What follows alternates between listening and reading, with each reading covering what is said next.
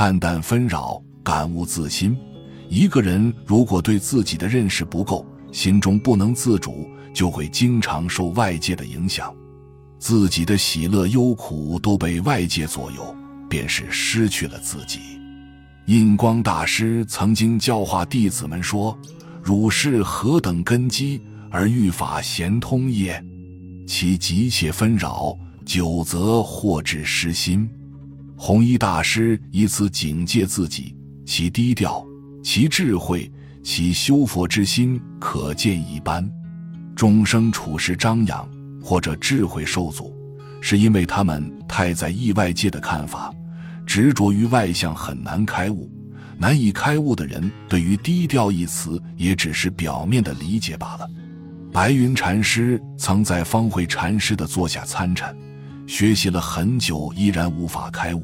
方慧禅师也为他迟迟找不到入手处而着急。有一天，方慧禅师带着白云禅师来到了庙前的广场上闲谈。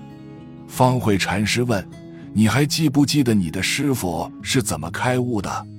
白云禅师回答：“我听说是因为一天摔了个大跟头，才突然开悟的。”方慧禅师听完以后。什么也没有说，只是故意发出了几声冷笑，转身扬长而去。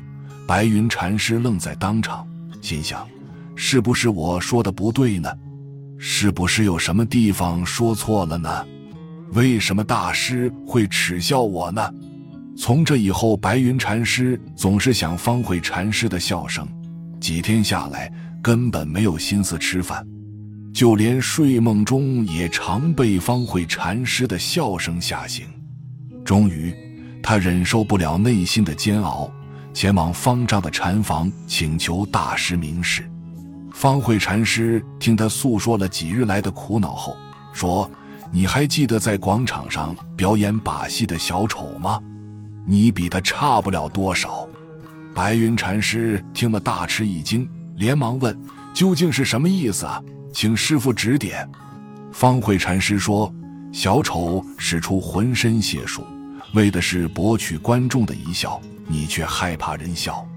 我那天只不过冲着你笑一笑，你就为此而不思饭食，梦寐难安。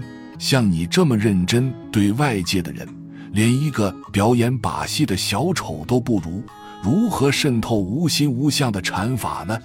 你太执着于外界的假象。”从而升起的失心，所以才会产生痛苦啊！白云禅师一听，立刻就大悟了。不要太注意别人对你的想法和看法，你活着是为你自己，把外界的印象看淡一些，你会生活的更加轻松。只有顺着自己的路向前走，你才不会在乎别人怎么说。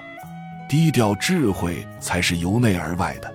凡事只有真正从内心出发了，你才能给自己留足了可以发挥的空间和可以回旋的余地。